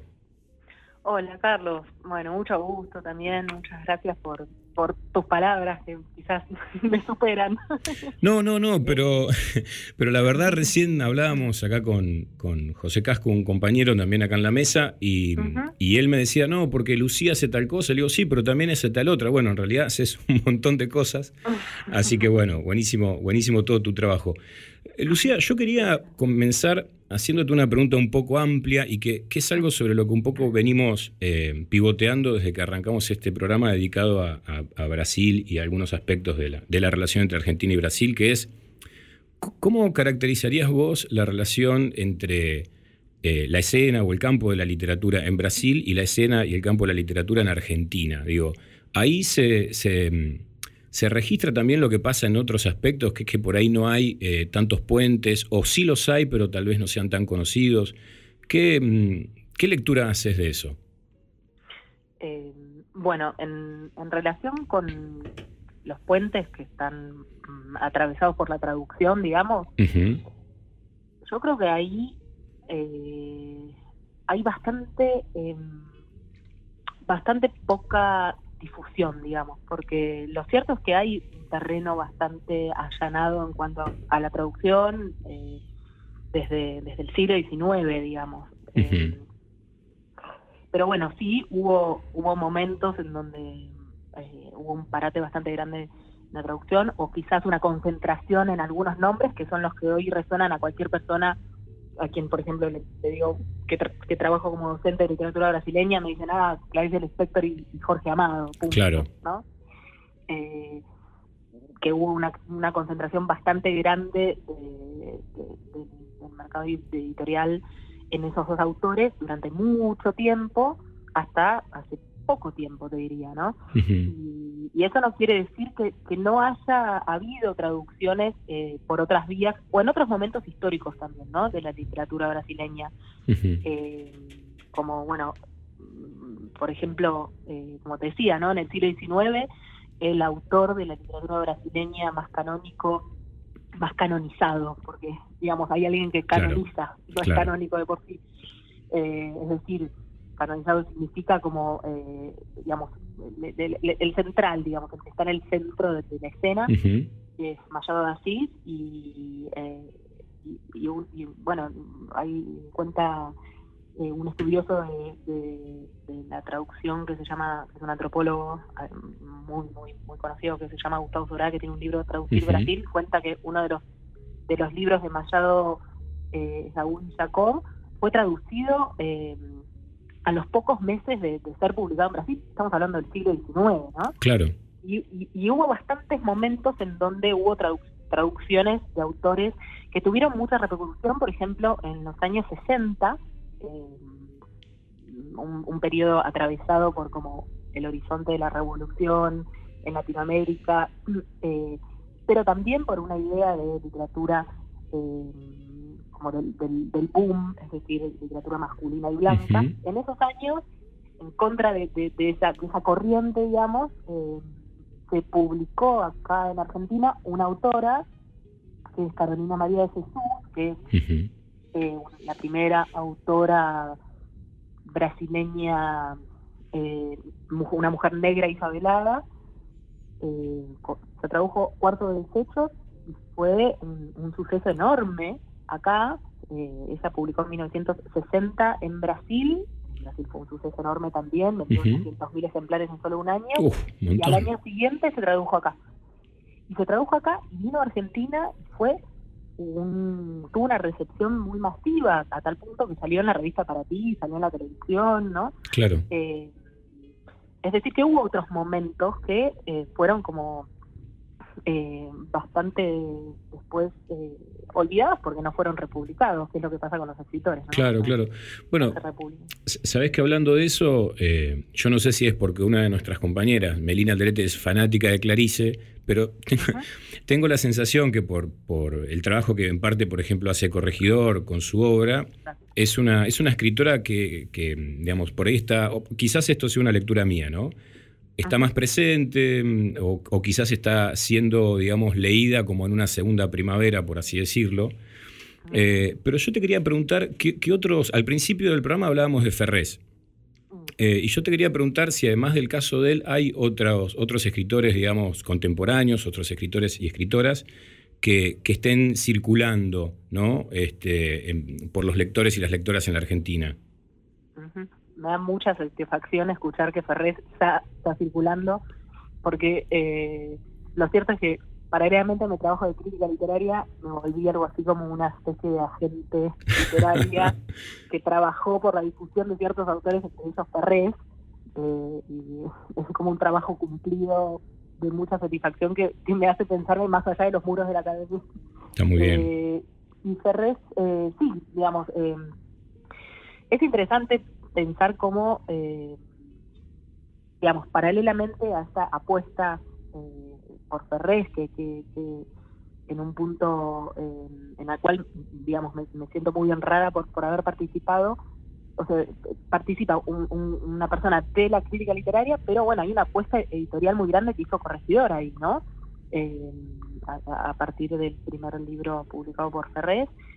Eh, ¿Y qué es lo que hizo por Clarice, no? Ahora estoy pensando en voz alta como eh, Corregidor, que es una editorial independiente, que tiene muchos años, que publicó, de hecho, en los años 60 a la propia Clarice un solo libro, eh, tiene, tiene esa dinámica de como apostar por un autor, ¿no? Y ir publicando, ir eh, creando el campo. Y, y- y en relación con la literatura brasileña, no sé hasta qué punto hay alguna editorial eh, que, que, que trabaje en ese sentido. Bueno, sí, pienso, por ejemplo, en, en Adriana Hidalgo con Joao Gilberto Noy, que es un autor Claro. contemporáneo, eh, que acá también, eh, dentro de, bueno, en- dentro de- del, del circuito de lectores eh, del cual estamos hablando, ¿no? Que, que, que leen una literatura mm, quizás no tan masiva, ¿no? Eh, eh, es, un, es un autor que tiene muchos libros traducidos y eh, editados por Adriana Hidalgo con y lograron hacer, hacer con, con esa apuesta de, de publicar varios libros un, un nombre acá eh, entre los lectores eh, argentinos, ¿no? Hablando. Claro. Hola, hola Lucía, ¿cómo estás? Nahuel te habla. Hola, Nahuel, ¿qué tal? ¿Cómo estás? ¿Cómo estás? Bien. Un gusto. Un gusto. Siguiendo esto que decías, eh, creo que Adrián Hidalgo también tiene a Guimaraes Rosa, pero hablando de las editoriales, eh, quería que, que nos contaras un poco de tu emprendimiento, por ponerle comillas, aunque la palabra emprendimiento ha sido ganada por algunos lugares y no nos gusta. Eh, tu emprendimiento en relación a, a esto de editorial, literatura brasileña, márgenes, o sea, la editorial junta muchas cosas, mujeres. Entonces, si nos podías contar un poco. Este, bueno, sí, en un punto es un, un- un emprendimiento, en cuanto es una actividad que exige mucho esfuerzo y trabajo, ¿no? Eh, y que la idea es que tome cierta importancia, que, que es lo que queremos. Eh, bueno, hace un, un año, casi, bueno, un año y medio diría, eh, em- empecé junto con otras tres compañeras un proyecto editorial que en un punto nació eh, de la de, de la percepción de, de la falta, ¿no? Eh, eh, de, qué era lo que faltaba de la literatura brasileña en este caso, pero también eh, tiene una pata muy grande en las ciencias sociales, eh, entre los lectores de, de habla hispana, particularmente de acá, ¿no? Y, y en ese sentido, la gran falta que es en donde vengo militando de, de gran manera también eh, antes de la editorial con los compañeros de la editorial Tinta Limón, es eh, un perfil más diverso, ¿no? En general, lo que conocemos respecto de la literatura brasileña eh, hasta hace poco tiempo, ¿no? Es eh, un- es una idea de literatura completamente blanca, ¿no? Y estamos hablando de un país en donde más de la mitad de la población es negra. Entonces, ¿dónde está el problema ahí? ¿No hay escritores negros o no los estamos leyendo? Claramente no los estamos leyendo porque hay muchos escritores y escritoras negros, ¿no?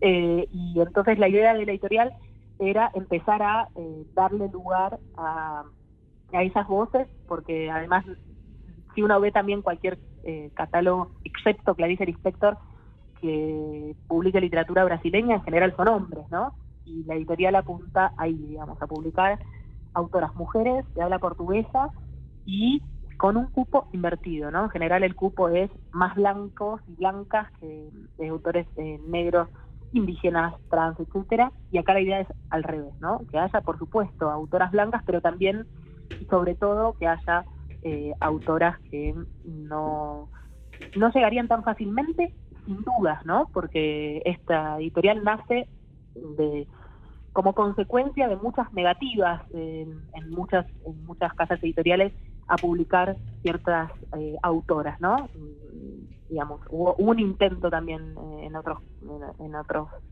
en otras oportunidades de, ofrecer ciertos nombres, ¿no? Eh, y, y bueno, ante tantas negativas, en un momento fue bueno, entonces hay, eh, hay que crear el espacio, ¿no? Y, eso se juntó con el con, con, con, el deseo de mis compañeras también, que ellas vienen de, las ciencias sociales, mi Gaun, Bruno Stamato y Rafaela Vasconcelos, y lo que ellas, lo que ellas veían, y en, y en un punto yo también veía, era cómo acá faltaba también, sobre todo en, en el en, el terreno del feminismo, toda una discusión de, un feminismo menos blanco, ¿no? Entonces también tenemos como una idea de publicar autoras eh, como Carolina, la propia Carolina Medellín Jesús, que nombré antes, que republicamos nosotras después de 60 años, y muchas otras autoras eh, atravesadas por, por el feminismo negro, como Vilma Piedad, que publicamos un libro que se llama Doloridad, y ahora vamos a publicar los grandes nombres del feminismo negro, como Lelio González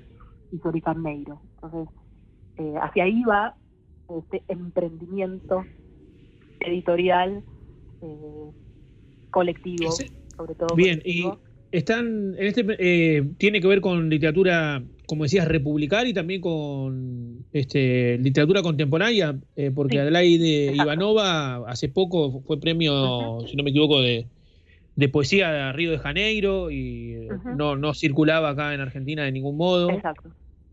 Y publicaron un, un libro. ¿Nos querés, ¿Nos querés hablar un poco del libro El Martillo? Sí, eh, el libro Martillo forma parte de la colección de poesía. Tenemos tres colecciones, poesía, narrativa y ensayo. En la colección poesía publicamos el primer libro, que es Parte de las Ruinas de Marilia García, que es una poeta que dentro del, espacio de, la poesía acá bastante conocida ya, eh, un libro maravilloso.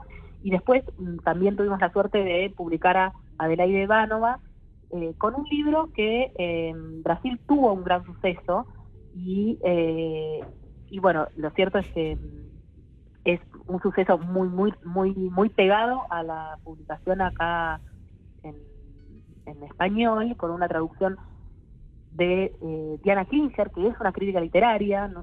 Una pata muy fuerte de la editorial es la traducción, de hecho, porque es inevitable que, que nos atraviese y tenemos como una concepción de la traducción muy asociada al análisis de las obras, ¿no? Es diferente mm, traducir sin conocer la obra que tener un- una, una comprensión, como una obra más masticada, digamos, y ahí pasar a la traducción. Y es un libro bilingüe, el libro de El Martillo. Eh, y es un libro que está eh, es, es muy interesante porque por un lado está, como el título lo puede evidenciar, ¿no? atravesado por un- una serie de, de historias de bueno de, de- de feminicidios muy, muy, muy, muy duros, pero también está atravesado por por la superación a través del humor en muchos casos, ¿no? y, y, y es un, un libro que eh, está compuesto por dos partes y es como si fueran también dos historias, por más que son poemas, ¿no? Tienen como cierta narrativa el libro El Martillo. Lucía, eh, yo, yo te quería preguntar, eh, todos est- estos, estos proyectos editoriales, este proyecto editorial tan interesante y estos libros tan lindos que estás describiendo, ¿cómo se puede acceder a ellos? ¿Cuál sería, eh, digamos, dónde se pueden conseguir, así también a quienes nos están escuchando y por ahí tienen ganas de, de ver eh, de qué se trata el proyecto, eh, ¿cómo hacen? Bueno, nosotras eh, eh, avanzamos con todo, es decir, que se pueden encontrar en varias librerías nuestros libros del país entero, Bien. digamos, pero paralelamente eh, tenemos una página que es www.mandacarueditorial.com Bien. y, eh, y, en, y en el propio Mercado Libre pues se pueden encontrar los libros, pero sobre todo en nuestra página es posible encontrarlo y ahora vamos a estar participando de un espacio fenomenal, que es la FED, Claro. la Feria de Editores, que es el viernes primero, eh, sábado 2 y domingo 3 en el Centro Cultural Conex, en donde, bueno, vamos a estar presentes las editoras, digamos, rodeados de muchos editores que respetamos y que fueron nuestra gran escuela, digamos Claro. eh, porque es una serie de edición independiente. Así que ahí también es una oportunidad eh, para, para, para encontrar nuestros libros, pero en la página es la más fácil. Bueno, ahí, ahí lo vamos a difundir también por nuestras redes para poner un granito de arena. Eh, Lucía, y algún día también te vamos a volver a llamar para hablar del tema de la traducción, que me parece que es otro temón muy interesante, siempre complejo, polémico y, y que genera muchas ideas alrededor de esa, de esa tarea. Eh, te agradecemos mucho por, por tu tiempo y por... Muchas gracias, muchas gracias Carlos, muchas gracias Nahuel, muchas gracias a todos los que están ahí. No, por favor, Este fue, programa tan buenísimo. Fue un un gusto escucharte y ahora eh, ojalá que esta charla también sirva para que quienes nos escuchan se acerquen un poco más a la, a la literatura brasileña eh, a través de distintas posibilidades, entre ellas Mandacaru. Gracias, Lucía. Bueno, muchas gracias, un abrazo. Nos vemos. Bueno, hablamos con Lucía Tenina, editora de Mandacaru. Ustedes vieron, sí, eh, hay un montón de proyectos, un montón de gente que intenta tender puentes y acercar eh, cosas que se hacen en un lugar, en otro, aunque los idiomas sean distintos, buscar formas de, de acercar literatura y con la literatura vienen un montón, de, un montón de posibilidades. Así que bueno, ahora chequeen nuestras redes donde ahí van a tener links para ver de qué se trata la propuesta de Mandacaru. Seguimos con más socios a la fuerza.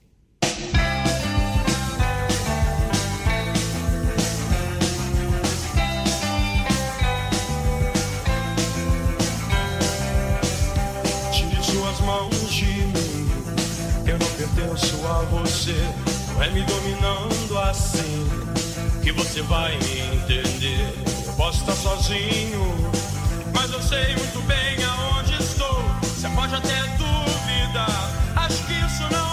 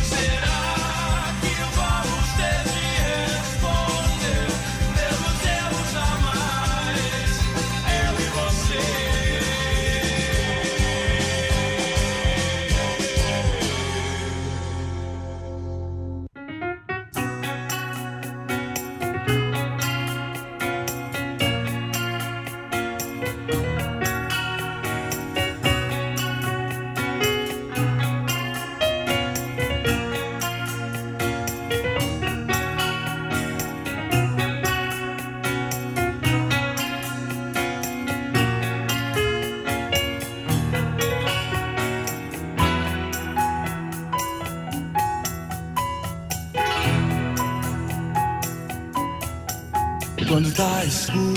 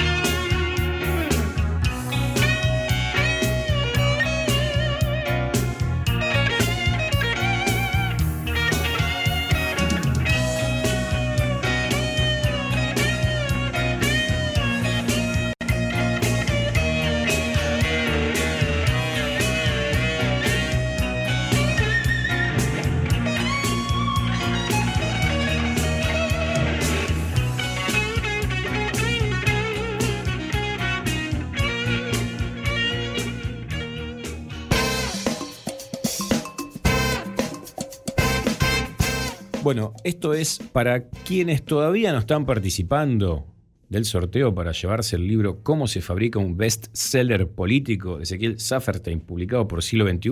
Se espabilen y participen. Tienen que mandar sorteos socios, hashtag sorteos socios, le ponen el numeral y las dos palabras las pegan.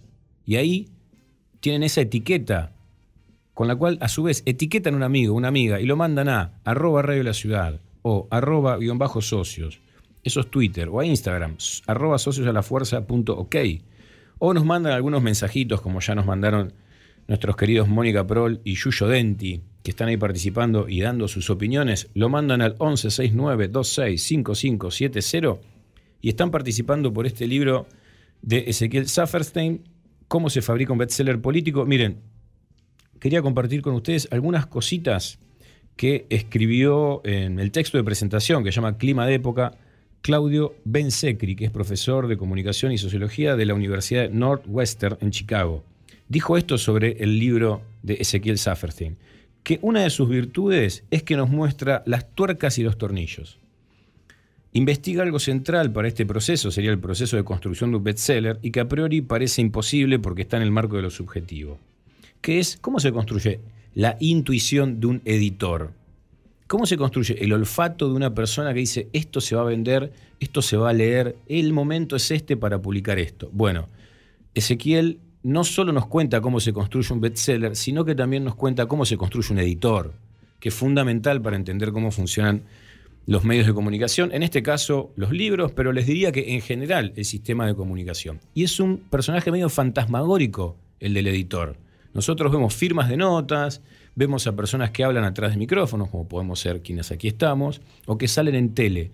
Pero detrás de eso hay otros profesionales de la comunicación que no se ven, pero que influyen un montón. Así que también de eso se pueden enterar en cómo se fabrica un bestseller político, libro que estamos sorteando hoy en Socios a la Fuerza.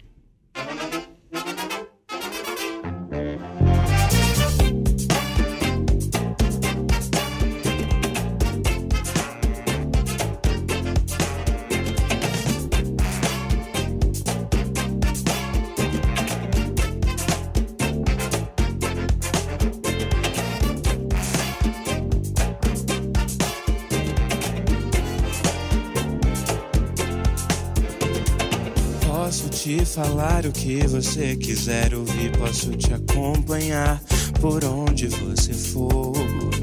Vou aconselhar o que você fizer, a sua alma é seu cobertor. Eu só não posso mais me ver assim, cada vez mais distante de mim. Eu não quero mais pouco, quero voar. Da chuva pra poder reencontrar a metade dessa vida que não me deixaram usar. Mas é só pedir que eu vou te levar pra dançar em cima do balanço do mar. Me encho de caracóis, peço a bênção de manjar. Te dou tudo o que quiser, ir até das estrelas. Vem devagarinho que eu tô te buscando. Eu tô chegando no fundo do oceano.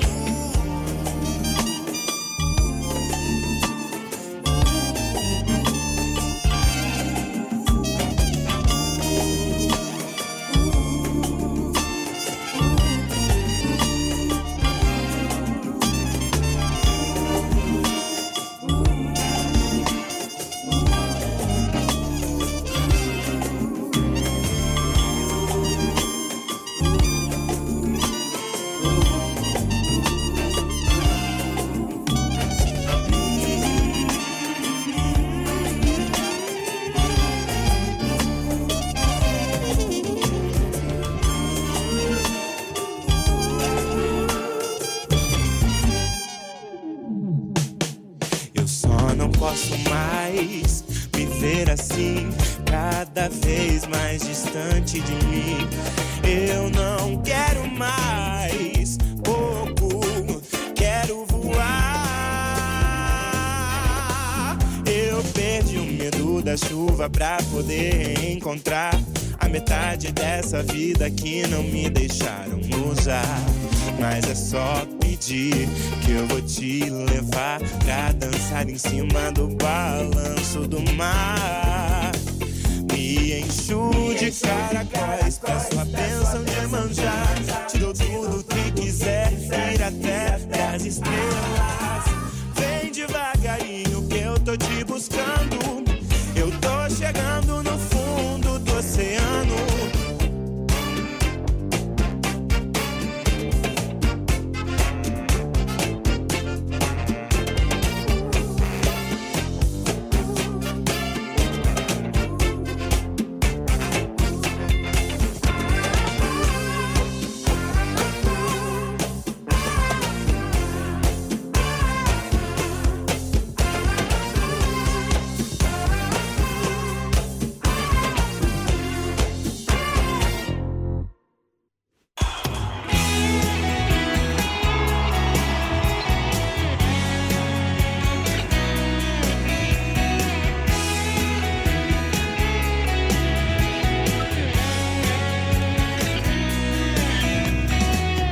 nada sé.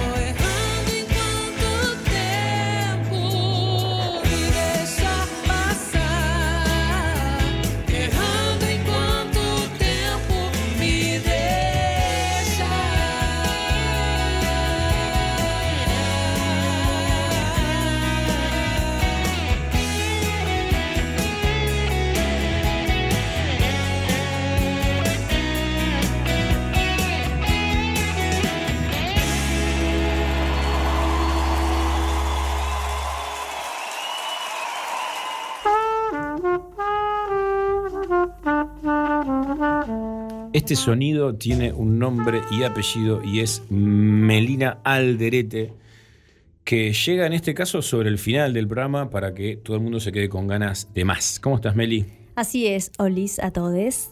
Este, sí, estamos acá. Imagínense, además de, bueno, como siempre me imaginan, así tipo modo detective blanco y negro, esta vez también con todas las lentejuelas, ahí modo, modo carnaval. Ah, muy bien.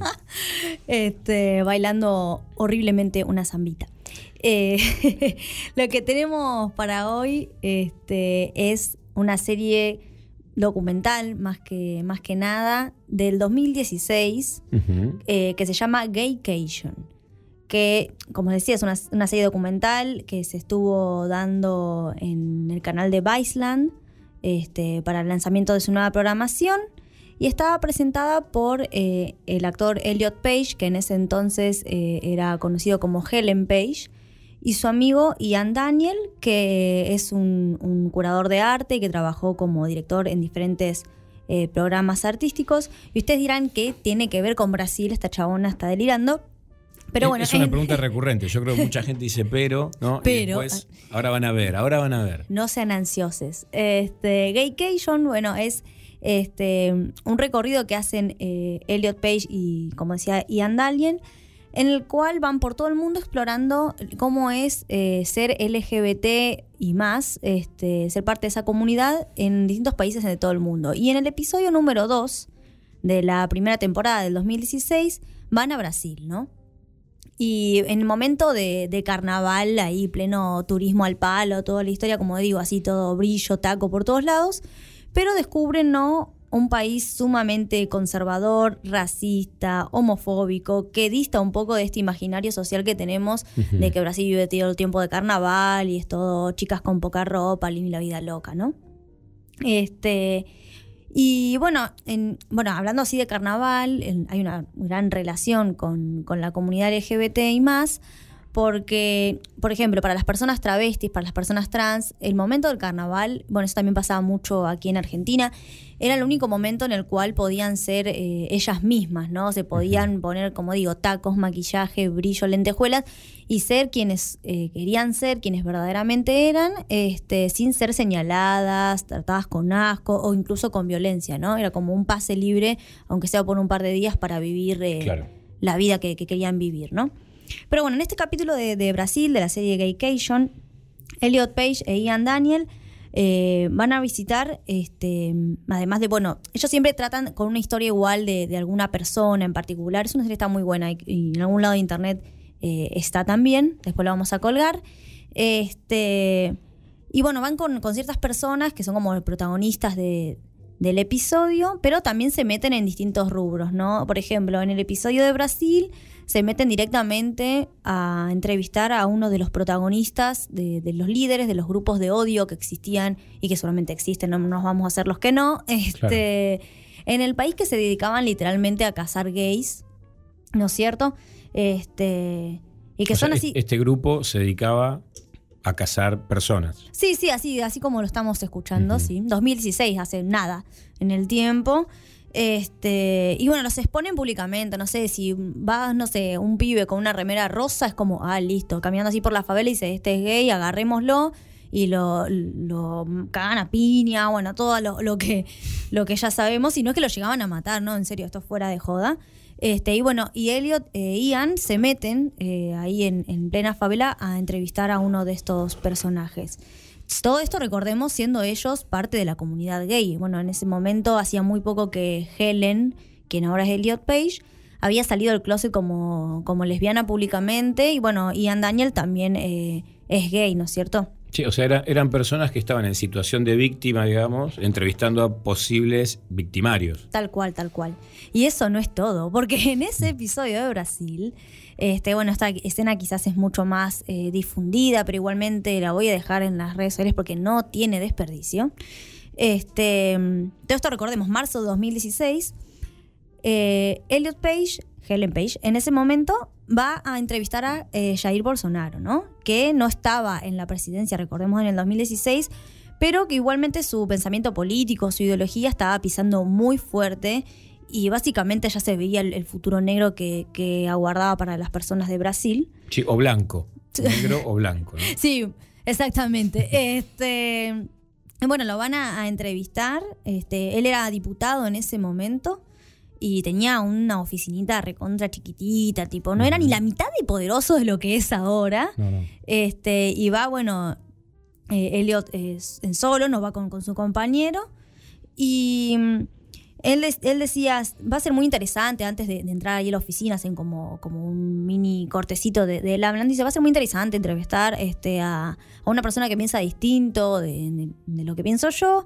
Dice, para entender también un poco por qué le cuesta tanto aceptar a la comunidad LGBT de, Brasil, ¿no es cierto? Y bueno, en esa entrevista, ya Bolsonaro, bueno, arranca. Es muy. Es, cuando la volví a ver para, para hacer esta columna dije, no, no puede ser esto. Este, Bolsonaro agarra y bueno, empiezan a hablar y dice, bueno, sí, lo que vamos a hablar es un tema muy polémico, dice. Este, y continúa diciendo de que a él dice, él, era el víctima, ¿viste? Se pone ahí en modo víctima y dice, a mí me tratan como el gran eh, homofóbico del, del Brasil y no es así, dice. Yo lo que estoy este, en contra es de que se distribuya eh, material LGBT eh, niños y niñas en edad escolar. O sea, Bolsonaro inventó él con mis hijos no te metas. Nosotros no inventamos nada, lo inventó Bolsonaro, un pionero. Este. Y a todo esto, imagínate que era así. Bueno, estarían como, como vos y yo, Carlos, estamos acá, uno enfrente del otro. Y Elio le dice. eh, Mira, yo no estoy muy de acuerdo con lo que vos estás diciendo, sí, porque es como unas ligeras diferencias. un poquito. Este, Dice, yo leí de hecho declaraciones tuyas en las que decís de que a las personas eh, gays, o sea, los padres los tienen que... Los padres tienen que sacar a las personas gays de, de sus hijos, digamos, como si fuera que tuvieran el diablo adentro, ¿no? Los tienen que golpear hasta que se les, se les vaya lo gay, ¿viste? Así, eh, era la- la- el textual de Bolsonaro que había leído Elliot. Y él dice, bueno, mira, yo soy gay. Dice, ¿usted cree que mis padres debieron golpearme en mi infancia para que yo no lo sea? Y ahí todo, viste, se quedan mirándose un rato, el Bolsonaro se ríe y le dice, todo esto recordemos, era Helen Page en ese momento, estaba, no te iba a decir que estaba con tacos y maquillaje, pero, Pero. tenía apariencia de mujer. Y le dice, este, bueno, la defensa de Bolsonaro es no solo responder con homofobia, sino también con misoginia. Y dice, mira, yo te veo a vos y no me importa si sos lesbiana o no. Yo te considero que sos una mujer bonita, una mujer muy simpática, le dice, ¿viste? Y dice, y que si te vieran en la calle, porque si fueras una mujer de la Marina, o si fueras, eh, o, de las Fuerzas Armadas, o una piba X que yo me cruzo eh, ahí en la calle, yo no, no, no duraría ni dos minutos en silbarte, le dice. Y vos ves la, cómo se le va transformando la cara a, a Elliot y vos decís, ya se pone todo muy incómodo, ¿viste? Empieza a mirar como para todos lados, como diciendo, ¿y esta es tu defensa de lo que yo te estoy diciendo? Claro. Y en ese momento, bueno, como, como, como decíamos, 2016, incluso Elliot termina diciendo cuando... Bueno, en la entrevista hay un montón de otras cosas que hablan, pero no los voy a spoilear para que lo miren bien el video. Son unos tres minutos, un cortecito. Y queda una respuesta peor que la otra. Es como es- si tu defensa es esta, ¿qué vamos a seguir? Si ya arrancamos con esto, es ¿cómo va a seguir esto, no? Y Elliot decía en su momento cuando terminó la entrevista, se lo veía como muy, muy incómodo. Este, yo no puedo creer, decía, como una persona, eh, más allá de nuestras, de nuestras diferencias, eh, tiene tanto poder y el daño que le podría llegar a hacer a Brasil si siguiera escalando, ¿no es cierto? Acá Pe- Pepe quiere decir algo, dilo, dilo. No, una sola cosa, que ese personaje que, que vos no podés creer que está diciendo lo que dice y la arruina cada vez más, quería recordar una cosa que quiero recordarlo para que no lo olvidemos nunca y que me parece que debería quedar en la, en la memoria colectiva, que el día que él votó, porque era senador, a favor de que enjuicien a Dilma Rousseff, lo hizo en nombre del general que la había torturado con una picana a Dilma y el nombre de la memoria de ese general es que votaba a favor de que la enjuicien y la metan presa. Ese es Jair Bolsonaro. Sí, bueno, y también es como una especie de profecía autocumplida, ¿no? Est- Esta, esta idea de cómo puede ser, ¿no? La pregunta de cómo puede ser que tal persona. eh, y quizás cuando muchos vieron, muchos y muchas vieron ese video de Bolsonaro, pensaron que ese personaje era eso y que era imposible que fuera presidente de un país como Brasil, ¿no? Así que ojo, porque acá suelen llegar un poquito más tarde muchas de las cosas que en Brasil ocurren primero. Sí, tal cual. Encima es eso, bueno, lo que, lo que ustedes están diciendo. Ni Elliot ni, ni siquiera Ian se imaginaban que dos años después, por ejemplo, desde su visita a Brasil, eh, Mariel Franco sería asesinada justamente con Bolsonaro en el poder por ser mujer, por ser pobre, por ser negra, por ser lesbiana y por querer eh, principalmente mejorar la, la calidad de vida de las personas LGBT y más y de las favelas, ¿no es cierto? Este, y acá, bueno, es muy importante eh, traer a, Mariel a la mesa porque, bueno, Mariel vive, no, eso ya no hace falta decirlo, y resiste en toda Latinoamérica, en todo el mundo. Acá en Buenos Aires tenemos eh, el trabajo del colectivo Pasariño, quien mantiene viva su lucha, su memoria. Hace muy poquito eh, hicieron una placa conmemorativa en la estación Río de, de Janeiro en, en su memoria. Y bueno, y hoy Elliot Page puede ser quien es, a pesar de haber crecido en una industria, eh, nada, recontra machista, homofóbica, que igual lo sigue siendo, no nos vamos a hacer eh, los tontos, las tontas, pero que dista mucho, ¿no? Como que el cambio cultural, como dice la actriz Rose McGowan, que fue, bueno, las, las primeras en, en denunciar eh, con todo el movimiento Me Too y demás, este, se está haciendo desde, desde adentro este reseteo cultural. Este, pero bueno, quedan muchísimas cosas por cambiar, por supuesto. Eh, a raíz, bueno, de esto de que decíamos de Bolsonaro, el consumo irónico no es una boludez, nosotros nos reímos, pero esas cosas, no. hoy nos reímos de mi ley y quién sabe, ¿me entendés? Es como que hay que tener cuidado con, con esas cosas porque mientras algunos nos reímos, otros se organizan y eso es peligroso. Pero bueno, volviendo a lo mío, vean Gaycation, les voy a dejar eh, ahí dando vueltas en redes sociales el, el- pedacito de la entrevista y también encontré eh, con- doblado al español, pero bueno, es un material bueno, este episodio de, Brasil. Así que bueno, vean los capítulos, eh, escuchen, vean todas las historias que hay detrás de esa hermosa bandera de colores que levantamos, sostenemos y defendemos todos los días, y no solamente en las marchas. Bueno, esta fue Melina Alderete y recuerden que no se trata solo de música o literatura, sino que podemos aprender también de experiencias políticas que están ocurriendo en otros países y que nos pueden poner en alerta en los propios. Escuchemos un tema más, resolvemos el sorteo del día de ese librazo que estamos sorteando y nos despedimos.